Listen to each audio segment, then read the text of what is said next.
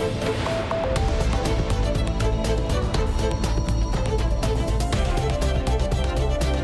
Tarde de sexta-feira, dia 23 de setembro. Vamos agora conhecer então os títulos do Portugal em direto. Olá, Cláudia Costa, boa tarde. Olá, Viva, muito boa tarde, Augusto. É um apelo quase desesperado. A Associação Distrital dos Agricultores de Castelo Branco pede maior celeridade e menos burocracia nos apoios aos agricultores para fazer face aos problemas que o setor atravessa, provocados pela seca e pelo aumento dos preços de produção.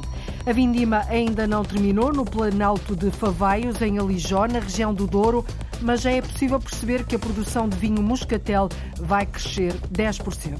No Portugal em direto adiante, vamos viajar de bote para entrar num dos seis faróis construídos na era de Marquês de Pombal. O farol do Bugio, situado na foz do Tejo, numa restinga de areia entre o rio e o mar. É uma obra única da engenharia militar. Há mais de 20 anos que não tem obras de melhoramentos, os estragos são visíveis e há um empurrar de responsabilidades sobre quem é que deve afinal assumir e avançar com os trabalhos de recuperação. Vamos então dar início ao Portugal em direto, emissão na Antena 1, RDP Internacional, Antena 1 Madeira e Antena 1 Açores. Edição é da jornalista Cláudia Costa. Os agricultores querem maior celeridade na atribuição dos apoios públicos. A reivindicação foi feita pela Associação Distrital de Agricultores de Castelo Branco durante uma reunião com a Ministra da Coesão Territorial, Ana Brunhosa. A Associação garante que os produtores não dispõem de meios financeiros para fazer face às despesas provocadas pelo aumento dos fatores de produção, o que leva Paulo Brás a que se endividem sem necessidade. O excesso de burocracia no acesso aos apoios públicos está a criar enormes dificuldades aos pequenos e médios agricultores. Só para dar o exemplo, os produtores de ovinos e caprinos e das vacas de carne, só está previsto os apoios em termos da seca em dezembro e com grandes dificuldades no acesso dos pequenos e médios agricultores às mesmas, porque exigem muitas burocracias, eh, muitos condicionantes e uh, os agricultores que precisam efetivamente das ajudas normalmente ficam de fora desses apoios. Aníbal Cabral, da Direção Distrital de Agricultura, adianta que os apoios até já tinham sido aprovados durante o verão. Tanto tempo de espera que pode pôr em causa a subsistência dos produtores em sequência da seca, dos incêndios e do aumento dos fatores de produção. As pessoas não têm pouco capital, era preciso, eh, de facto, apoio à tesouraria dos agricultores, no sentido, porque as campanhas e os, fertilizantes têm que ser aplicados na, altura certa, porque depois, eh, se não são aplicados, eh, perde o efeito e a produção não é exatamente a mesma que seria desejável se houvesse investimentos na, na altura. E, nomeadamente, quem tem animais, os animais têm que comer na altura, não podem aguardar que a medida chegue ou que o dinheiro chega para, para comer. Quer dizer, isto de facto é obrigatório, as medidas no, no imediato. E, e, temos agricultores a endividarem-se uh, junto da banca quando, uh, se as ajudas chegassem atempadamente, seria, seria, não seria necessário o endividamento dos agricultores. Preocupações que foram transmitidas à Ministra da Coesão Territorial, Ana Abrunhosa, numa reunião reunião onde ainda foi defendido o investimento urgente nos regadios da Cova da Beira e da Nova e a concretização do regadio a sul da Gardunha. Registado ficou também o acordo quanto à necessidade de se tomarem medidas no sentido de valorizar e melhorar o estatuto da agricultura familiar. Rapidez, no fundo, é o que pedem os agricultores na atribuição dos apoios públicos. Em tempo de vindimas, a adega de Mangualde decidiu este ano aumentar o preço do quilo de uvas entregue na cooperativa para mitigar os efeitos da subida do preço das matérias-primas usadas pelos produtores. Os viticultores recebem mais 5 cêntimos por quilo, um acréscimo de 10%. António Mendes, presidente da adega cooperativa de Mangualde, ouvido pela jornalista Arlinda Brandão, esperar que o mercado aceite este pequeno aumento no preço final dos vinhos para ajudar os produtores, até porque sem ele era muito difícil subsistirem. É uma forma de ajudar os nossos eh, cooperantes, porque eles é que são os donos da, da cooperativa, não é? E ao percebermos o aumento das matérias-primas da vinha, nomeadamente fertilizantes, eh, os agroquímicos, o gás óleo, que tem um impacto muito grande também, e mesmo a mão de obra, não é? o aumento do, do, salário mínimo. Portanto, nós aqui percebemos que temos que fazer alguma coisa também para minimizar esses aumentos e também para contrariar um bocadinho o que é que foi um ano difícil em termos de seca. E então, a única forma que há para isso é pagar mais caro. E quanto é que vão pagar eh, mais caro a esses associados nós que vamos levam pagar, vamos, vamos, e já está aprovado em, em Assembleia Geral, nós vamos aumentar cerca de 10%. no valor das uvas. E isso depois uh, vai recair uh, sobre quem compra os vinhos. Esperamos que os clientes, que o consumidor final, tenha alguma receptividade para um aumento do, do, preço dos vinhos. Estamos aqui a falar em aumentos pequenos, né? de 10 ou 15 cêntimos de uma garrafa faz a diferença em termos depois do, do que nós temos a remunerar os cooperantes. Se não aceitarem, logo se vê, alguma coisa terá que ser feita. A adega cooperativa de Mangualde começou a receber uvas há uma semana. Os cachos poderão ser entregues até ao primeiro dia do mês de outubro. Em relação ao ano passado, a produção é menor, mas 2021 foi um ano em termos de quantidade excepcional. Para este ano, estão a prever uma quebra entre 15% e os 17%. Quanto à qualidade, essa ainda não é possível apurar. A produção de vinho moscatel na região de Favaios, no Douro, cresceu este ano cerca de 10%. A vindima ainda não terminou, mas tudo aponta para a produção de cerca de 7 mil pipas de vinho. O ano foi quente e seco, mas as últimas chuvas, Lourdes Dias, ajudaram a uma boa colheita. No ano em que a adega cooperativa de Favaios comemora 70 anos, cresce a produção de vinho moscatel. As vindimas ainda não fecharam, mas tudo aponta para um aumento na ordem dos 10%.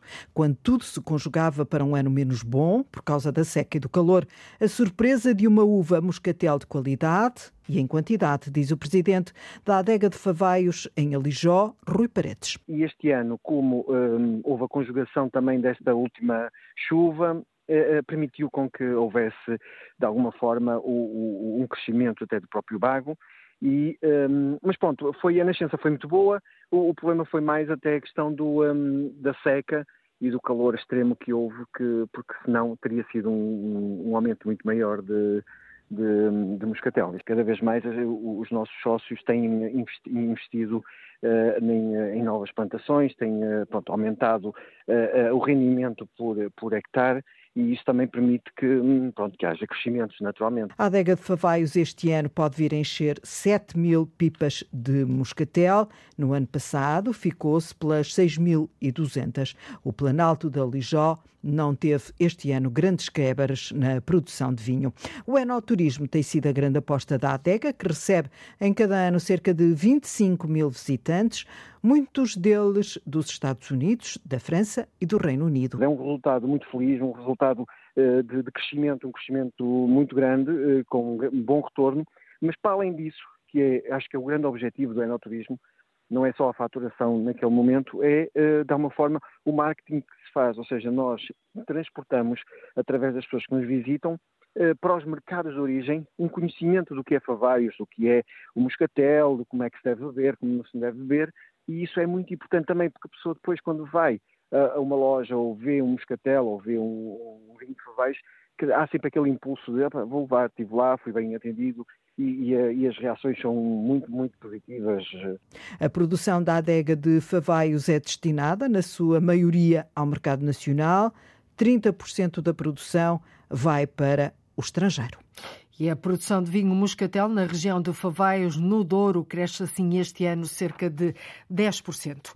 O presidente da Cooperativa de Pesca da Madeira queria mais justiça nos apoios atribuídos pelo governo regional aos armadores, de forma a compensar a subida dos preços da gasolina. Jacinto Silva, ouvido pelo jornalista Sérgio Freitas Teixeira, questiona os critérios definidos para a atribuição deste incentivo financeiro. Defendi sempre que fosse um valor por cada litro de gasolina de gasóleo. Era mais justo, na sua opinião? Era mais justo. Quem gastava mais tinha mais, quem gastava menos tinha menos. Porque esta saída de ir ao mar e voltar, eu posso ir ao mar apanhar peixe e o meu colega eh, fez tanta despesa como um mais e pode não trazer peixe. E se ele não traz peixe, não, não dá entrada na lota, na primeira venda, não recebe nada. Gastou o combustível, mas não apanhou peixe. Não apanhou peixe, logo não fez descarga em lota, não fez eh, primeira lota, não recebe nada. Portanto, justo era por saída controlada e X por cada litro de gasolina. Era mais justo. Era mais justo, diz o presidente da Cooperativa de Pesca da Madeira. Os valores são referentes à atividade pescatória realizada no ano passado. O representante dos armadores de pesca espera que o dinheiro chegue o mais rápido possível às contas. A Secretaria de Mar das Pescas vai começar em breve a chamar os armadores com embarcações com motor gasolina que se candidataram para assinar o respectivo contrato de programa, para talvez receberem até o fim de setembro ou até outubro. Eh, também eh, tenho que referir que os barcos com motores a gasóleo que efetuaram as candidaturas ao subsídio que foi feito a nível nacional também vão receber até outubro. 26 embarcações de um total de 30 na Madeira candidataram-se a receber este apoio no montante máximo de 22 mil euros e meio. A reconversão dos antigos celeiros de Mértola em estação biológica deverá ficar concretizada esta tarde. A comissária europeia da Coesão e Reformas, Elisa Ferreira, acompanhada da ministra da Coesão, Ana Abrunhosa, anunciam o apoio de fundos do Portugal 2020 para a obra que deve arrancar em breve. A estação biológica pretende valorizar o património natural do Conselho Alentejano de Mértola, Paulo Nobre. Os antigos estilos de armazenamento de cereais em Mértola vão ser reconvertidos na futura sede da Estação Biológica de Mértola. No fundo, é um centro de investigação que possa potenciar e estimular aquilo que é a nossa, a nossa de biodiversidade local. Mário Tomé, presidente da Câmara de Mértola, refere que esta estação biológica vem dar relevo ao património natural do Conselho. É um projeto que vem muito, vem muito atrás no pensamento, na forma como se foi pensando a necessidade de que o potenciar do património natural de Mértola pudesse ser uma alavanca de desenvolvimento territorial. Este é um projeto que nasceu e cresce numa parceria do município com o Centro de Investigação em Biodiversidade e Recursos Genéticos da Universidade do Porto. Dada como um centro de investigação de referência, com parceiros como o CIBIL, que pudessem precisamente trabalhar, trabalhar a esse nível, é, ter a capacidade de potenciar o património natural em prol, e associado à ciência em prol do tal desenvolvimento territorial. Mesmo em instalações provisórias, a Estação Biológica já trouxe, segundo o autarca Mário Tomé, aspectos positivos ao Conselho que é a vinda de, de, muita gente para Mértola, de massa crítica diferenciada para Mértola, e é isso também que nos transporta para uma dimensão diferenciadora que Mértola tem como é do, do conhecimento uh, público. Mértola recebe esta tarde a visita da Comissária Europeia da Coesão e Reformas, Elisa Ferreira, e da Ministra da Coesão, Ana Abrunhosa. Vão anunciar fundos do Portugal 2020 para a reconversão dos silos em sede da Estação Biológica. Ou seja, os antigos celeiros de Mértola dão assim lugar a uma estação biológica. Conchas, das Caldas da Rainha para o mundo. 800 espécies de vários países. Olha, da Austrália, aquela ali das Filipinas, de Moçambique, Vietnã. O biólogo José Bento é um dos quatro colecionadores que contribuiu para o acervo da Casa das Conchas na Foz do Arelho. Isto é uma cipraia stólida rostrada. Rostrada quer dizer que é deformada. Ela normalmente não é assim e só existe na Nova Caledónia. Pela beleza, pelas cores, há pequenas conchas que nem imaginamos. Muito mais venenoso que qualquer cobra terrestre, escorpião, seja o que for. Passa um peixinho, lança um arpão, o veneno é injetado, o peixe fica paralisado e é engolido por inteiro. Uma da tarde, 28 minutos em Portugal continental e na Madeira, menos uma hora nos Açores e está numa boa altura de entrarmos num bote. Na foz do Tejo, entre o rio e o mar, o farol do bugio serve de guia às embarcações que entram e saem de Lisboa. É um ícone do Tejo e uma obra única da engenharia militar. Há mais de 20 anos que não é alvo de obras de melhoramento, os estragos são visíveis aos olhos de todos, a intensidade da corrente deixa o rasto. Entre 1900 1997 e 2001, através da Direção-Geral dos Edifícios e Monumentos Nacionais, decorreram obras que permitiram este local ficar mais robusto. A parte mais protegida das ondas e das tempestades é a única que ainda mantém a pedra original. Ora, nós quisemos perceber, em rigor, em que estado se encontra o forte mandado construir no século XVI para a defesa do litoral português em geral e do Porto de Lisboa em particular, porque é que não avançam mais obras, mas deparamos com um empurrar de responsabilidades de umas entidades para as outras. Mais tarde foi aqui instalado aquele que é um dos seis faróis construídos na era de Marquês de Pombal. O farol do Bugio ergue-se numa restinga de areia chamada de Cabeça Seca, à entrada da Barra do Tejo e frente a Santo Amaro do Oeiras. A repórter Arlinda Brandão foi até lá, à Foz do Rio, e entrou a bordo de uma embarcação da Autoridade Marítima Nacional que se dirige ao farol do Bugio. Já aqui vamos, no Rio Tejo, a caminho do Farol do Bugio, são várias milhas que equivalem a 3 quilómetros que separam o bugio da Direção-Geral de Faróis, em Passo de Arcos, onde apanhamos esta boleia, do faroleiro António Guerreiro, que trabalha à distância, só faz esta viagem de vez em quando. Fazemos várias manutenções ao farol do bugio, em termos de funcionamento, limpeza e sempre que haja uma avaria, não é? E, portanto, não é todos os dias, mas é semanalmente, fazemos quinzenalmente fazemos este, este, tipo de travessia para, para que o farol esteja sempre impecável. E desde 90, 99 que 98, 99 que faço, venho ao farol do Bugio. E portanto a vida do faroleiro é andar de farol em farol. E agora já nos estamos aqui a aproximar, já o vemos ali maior. Nós, quando estamos ali junto à praia. Não, não imagino o tamanho dele. Vemos em miniatura, digamos Exato. assim, e agora já começamos a ver maior é, a ilusão de ótica uh, nos leva a crer que o farol é pequeno. E só quem lá está é que começa a ver a, a grandiosidade do que é aquele forte. Pronto, o farol do Bugio está aqui para, para, neste momento, a função dele é, é, de assinalamento marítimo para que as embarcações de grande porte consigam uh, navegar num, em segurança.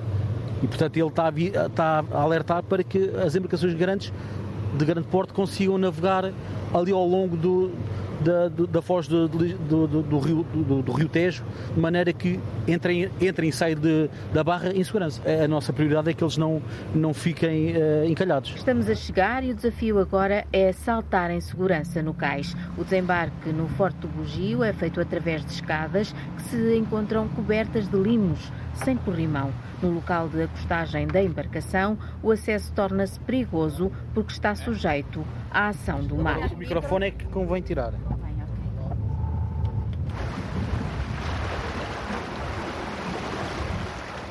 Já que estamos no farol do Bugio, estamos aqui à porta. Vamos entrar. Vocês estão fartos de me dizer para ter cuidado para não escorregar. Porquê? Porque este é um sítio também perigoso, não é? Sim, porque uh, a água do mar, uh, a água fica aqui acumulada e vai criando limo e esse limo é propício a quedas. No sítio onde nós nos encontramos, em que o mar esteja mais agitado, a ondulação varre isto tudo. Esta zona toda é toda varrida pelo, pela água do mar e é, uma, é difícil de atravessar nessa, nessas alturas. Calculo também para uh, sair da embarcação e entrar. Mas neste caso, nós quando saímos, vocês também uh, aconselharam muito cuidado. Uh, também não, não é fácil, porquê? Não é fácil porque manobrar a embarcação com, com a ondulação, com, o vento e com as correntes é, é, é um conjunto de fatores que dificulta a manobra. E depois tem as escadas também de acesso? As escadas de acesso também são, são, são difíceis de, de, de ultrapassar devido a esse, a esse tipo de condições. Estamos na rádio. Ajude-nos a descrever aqui o farol do bugio que está no meio do mar. Até vemos aqui os peixes a saltar aqui ao pé, ainda há bocadinho vimos. É comum, o peixe aqui a saltar é, é mesmo comum. É o mais frequente aqui, é liças. E quem olha para este hum, farol daqui da parte de fora, o que é que vê? Portanto, o farol do bugio inicialmente era um forte, a função dele era militar só passou a ser uh, efetivamente uh, a ser um farol, o farol bugio uh, só, só muito mais tarde. Inicialmente havia um grupo de faroleiros que estavam cá a fazer, portanto, a, a, a cuidar do farol, da luz, porque a eletricidade não havia e, portanto, inicialmente era candeeiros que eram alimentados a azeite e o faroleiro tinha cá estar permanentemente para acender e apagar esse, esse candeeiro. Já há muitos anos que isso não acontece. Já quando veio para cá, há 24 anos, como nos disse há pouco, já não era assim. Exatamente, portanto, o, o, o farol foi eletrificado em 1959 com uma lâmpada com um grupo de geradores, uma lâmpada de 500 watts a 110 volts. E, e, e depois, uh, em 1960, um ano depois, foi uh, instalado o sinal sonoro, ficou eletrificado em 1981 e ficou sem farleiros em 1982. Portanto, os farleiros desde 1982 não estão cá em permanência. E como é que conseguem orientar aqui o, o farol? Quando era a, a geradores, a energia, energia do, do portanto, energia através do, de motores a diesel ele ligava e desligava sozinho, uh, através da energia desses geradores. Uh, mas depois, com, com, quando foi instalado os painéis solares em 1994, ele ficou autónomo. E, e nós, na, na, direção de faróis, conseguimos visualizar essa luz e ver se, se está tudo a correr bem. Se estiver a correr mal, nós efetivamente temos que nos dirigir ao farol para fazer esse tipo de intervenção caso haja uma falha da luz, porque o farol não pode apagar. Seja a que hora for. Seja a que hora for. Haja ou não tempestade. Seja Natal ou Ano Novo. Os sinais sonoros uh, deixaram de ser utilizados já há algum tempo e, portanto, neste momento o sinal sonoro não está a funcionar. Ainda aqui estamos fora, já vamos entrar aqui no farol do bugio e estamos a falar de sons. Que sons é que se ouvem aqui? Principalmente do, da água a bater no cais, neste momento. É o que estamos. E o vento? E o vento. Neste momento está um bocado de vento, uh, não é muito forte, é, não é normal de ser assim, normalmente costuma ser mais, mais forte, mas ouve-se o vento e, o, e a água a bater e é, portanto, é um, é um sentimento de calma. Estamos à porta, prontos para entrar neste farol e forte de São Lourenço do Bugio, na foz do Rio Tejo, rodeado pelo mar e tendo ao fundo a Cova do Vapor, a Trafaria e Oeiras. Já cá voltamos para entrar primeiro no interior do forte e depois na torre circular de Cantaria Branca, que tem lá em cima uma lanterna entre um varandim vermelho que é o farol do bugio. Está prometido, daqui a pouco vamos então entrar num farol que é imóvel classificado. Com a vigésima edição do Jazz ao Centro, Encontros Internacionais de Jazz de Coimbra, espraia-se por seis espaços da cidade, num total de 11 concertos. Esta é uma ótima porta de entrada para a realidade do jazz. Segundo José Miguel Pereira, diretor do festival, este propõe todo um programa variado. Vários géneros, várias abordagens, oportunidade para ver valores emergentes, oportunidade para ver alguns nomes fundamentais da história do jazz e do futuro. Quando eu penso no jazz em geral, existem muitas expressões expressões que são carregadas de poesia, que fala mais alto ao meu coração.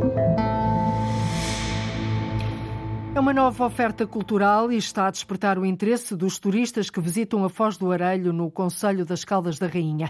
No antigo posto de socorros foi instalada a Casa das Conchas. Ali estão mais de mil exemplares de 800 espécies da região, mas também de outros pontos do país e do mundo. Conchas com muitas histórias, muitas curiosidades, associadas aos diferentes ecossistemas, às atividades comerciais, mas também à história e tradições locais. Até à conchas, imagine, mais venenosas do que cobras. O repórter João Ramalhinho foi vê-las na Foz do Arelho. O som com o búzio foi no passado um sinal de apelo para a abertura do canal que liga a Lagoa de Óbidos ao mar. Separavam no búzio para fazer o chamamento das pessoas para vir a abrir. À aberta juntavam-se todos com enxadas, com o que tinham à mão, faziam a abertura aqui da aberta. O biólogo José Bento é um dos quatro colecionadores que contribuiu para o acervo da Casa das Conchas, na Foz do Arelho. No total, mil exemplares em exposição, com várias espécies, associadas desde logo à história, ao ecossistema da Foz do Arelho. São os chamados leques. Tem o berbigão, tem a amêijoa, tanto a amêijoa a real, que é autóctone daqui, da Lagoa de Óbidos. As restantes são da nossa costa e das ilhas. Você, por exemplo, tem estas lapas, são dos Açores. Pela beleza, pelas cores, há pequenas conchas que nem imaginamos o perigo que podem esconder. O biólogo José Bento dá um exemplo. Muito mais venenoso que qualquer cobra terrestre, escorpião, seja o que for. São chamados os conos. Conos porque, em latim, vem da, vem da forma cônica. Enterram-se na areia, fica esta parte, portanto, anterior a descoberto, passa um peixinho, elas têm um arpão microscópico oco, no qual contém um cocktail de 4 mil neurotoxinas. Lançam o arpão, o veneno é injetado, o peixe fica paralisado e é engolido por inteiro. Depois, com enzimas, vão digerir o peixe. No espaço, a Casa das Conchas, 800 espécies de vários países. Tem esta ostra, por exemplo, branca, branca que vem das Filipinas, estas aqui embaixo provêm tanto das Filipinas, já são mares tropicais. Parece quase um polvo. É, Este, este adorno tem uma função específica, isto é defesa. Temos aqui conchas de muitas proveniências. Olha, da Austrália, aquela ali das Filipinas, de Moçambique, Vietnã. Isto é uma cipreia stólida rostrada. Rostrada quer dizer que é deformada.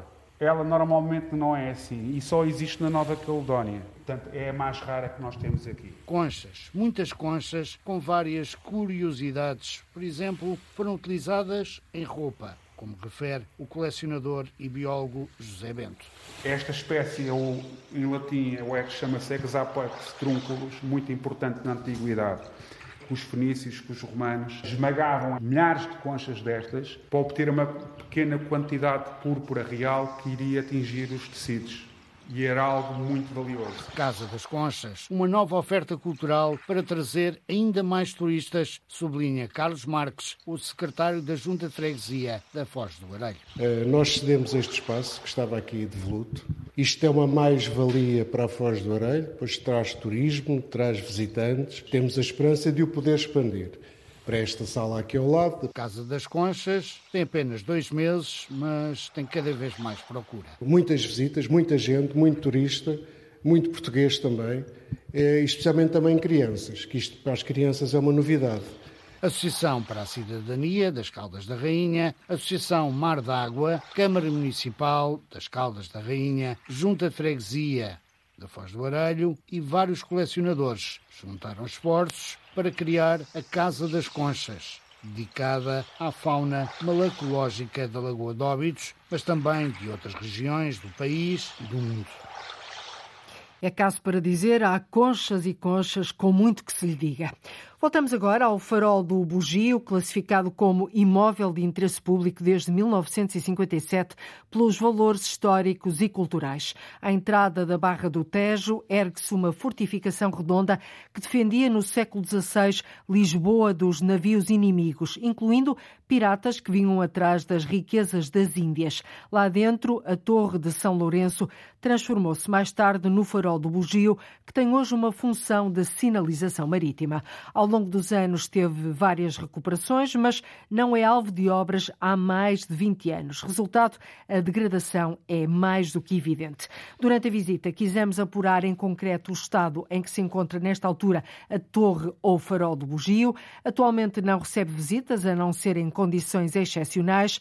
Voltamos assim ao encontro da repórter Arlinda, Arlinda Brandão, que continua a bordo a ouvir as explicações de quem conhece esta história de cor e salteado. Passamos por um portão e subimos as escadas. Continuamos acompanhados pelo faroleiro António Guerreiro, da Autoridade Marítima Nacional, que é responsável por este farol do Bugio. As nossas amigas são as gaivotas.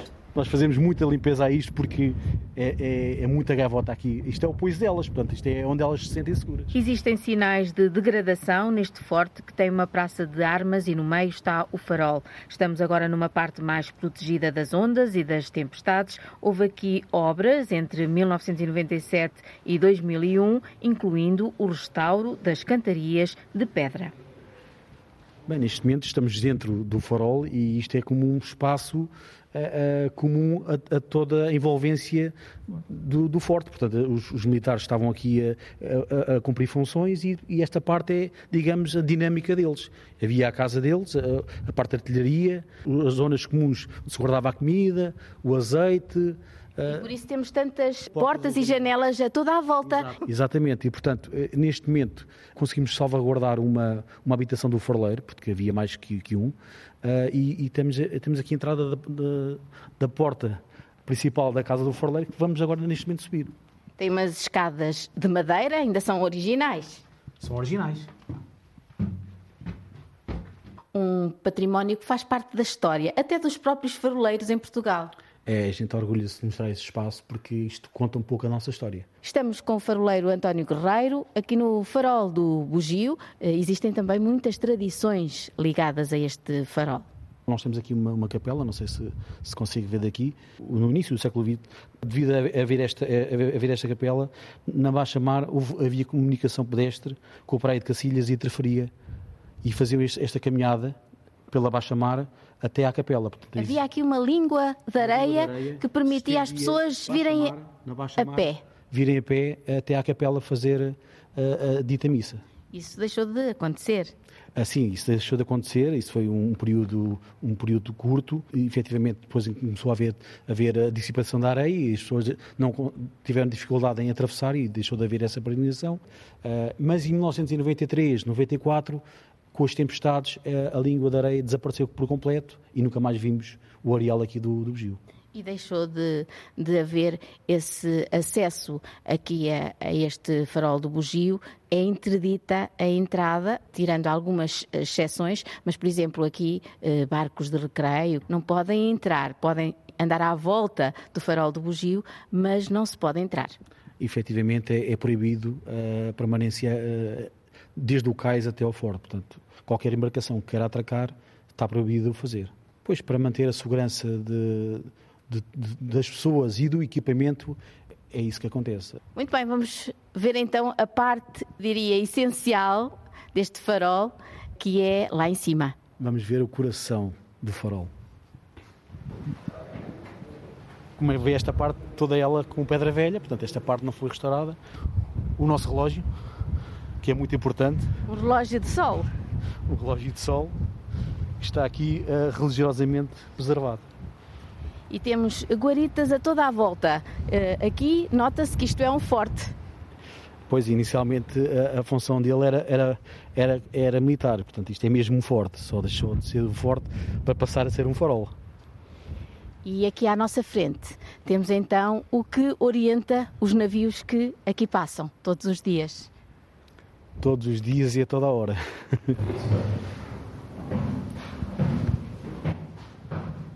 no início da escadaria da torre de acesso ao farol temos o poço, que era aproveitamento das águas uh, das chuvas para preservar água doce para o resto do ano. Era a forma também de ter acesso, o faroleiro de ter acesso a essa água doce, não é? Para, para tudo. Para tudo. Para tudo. Vamos subir então aqui esta escada em caracol, uma escada de ferro. Aqui temos as baterias, que é efetivamente o que faz dar energia para que o farol trabalhe à noite. É alimentado pela, pelos painéis solares e essa energia depois é enviada para o farol à noite, para que ele funcione toda a noite. Abrir aqui com a nossa chave. Está muito trancado. Ah, isto é um forte. Isto é contra ventos e tempestades. Este portão de ferro está mesmo bem trancado. Está, aqui, aqui. Já se nota. E aqui estamos no cimo do farol do Bugio. Já estamos aqui neste, nesta maravilhosa paisagem. Deslumbramos um pouco mais ainda de, da beleza deste local.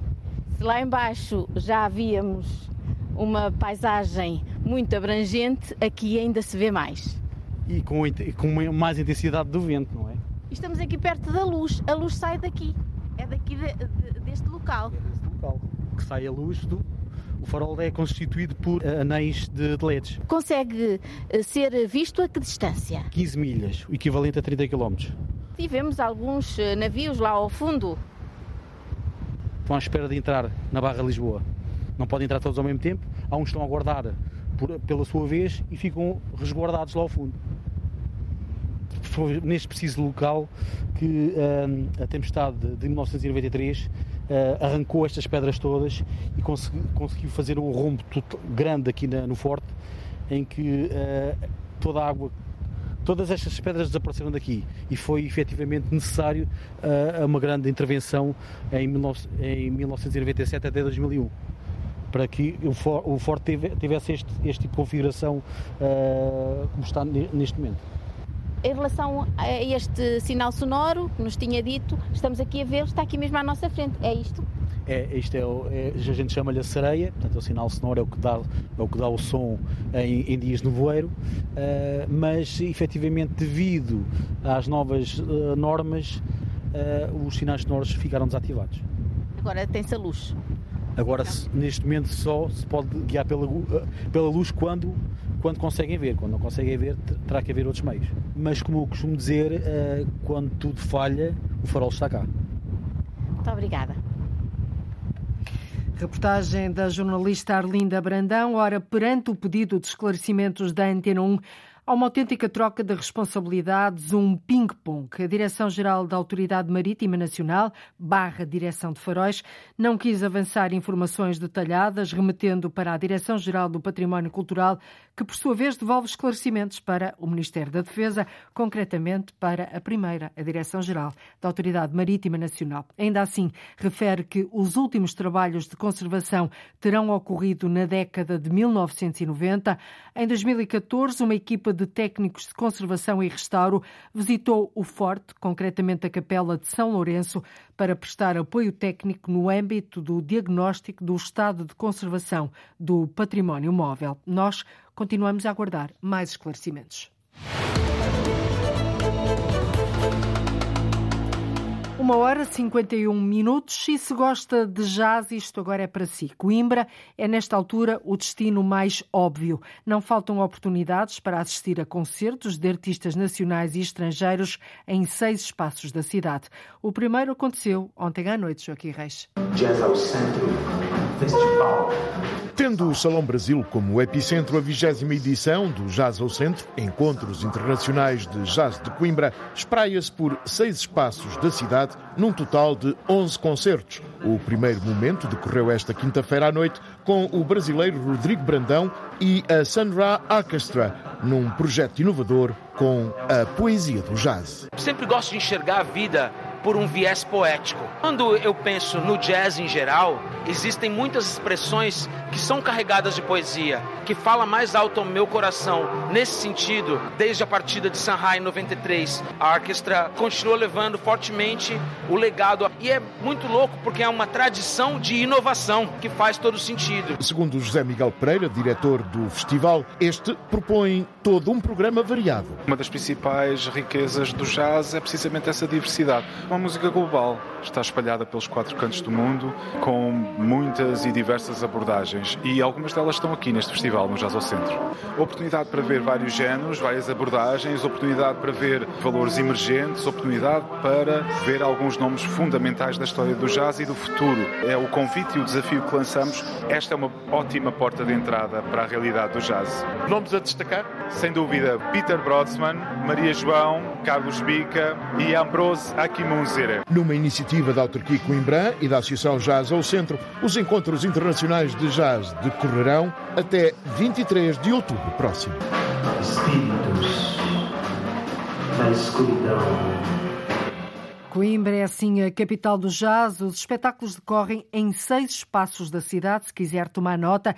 Casa das Artes Bissaia Barreto, Convento São Francisco, Museu Machado de Castro, Seminário Maior, Salão Brasil, Teatro Académico Gil Vicente. E pela primeira vez no Porto arranca hoje o Festival Mimo, música com diferentes tons e diferentes sons, que traz artistas de vários países, entre as quais uma pianista da Ucrânia que o jornalista António Jorge já ouviu a tocar. Valentina Lisitsa. Lisitsa. Play you a little piece of Chopin Nocturne, which everybody knows, I'm sure.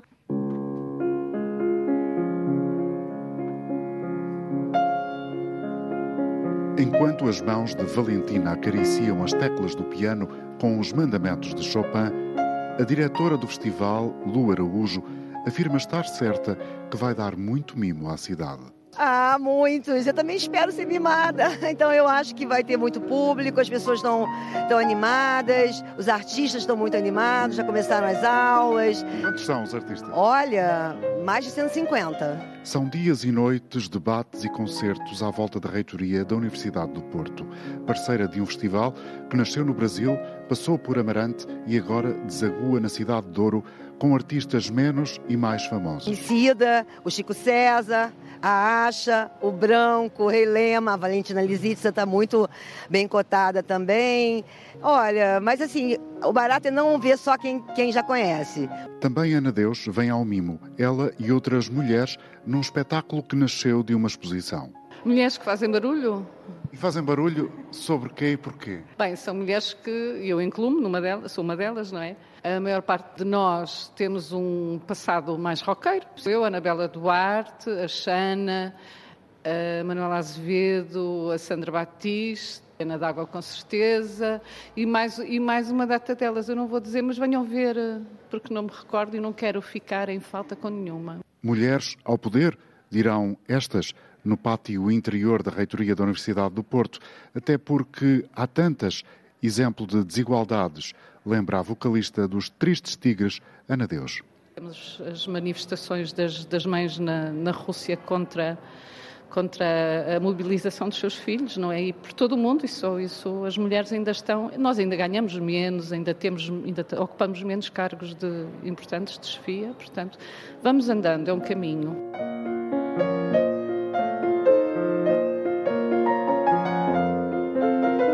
Pianista ucraniana Valentina Tetsitsa também vem exercer a mais bela das artes, a música linguagem da paz.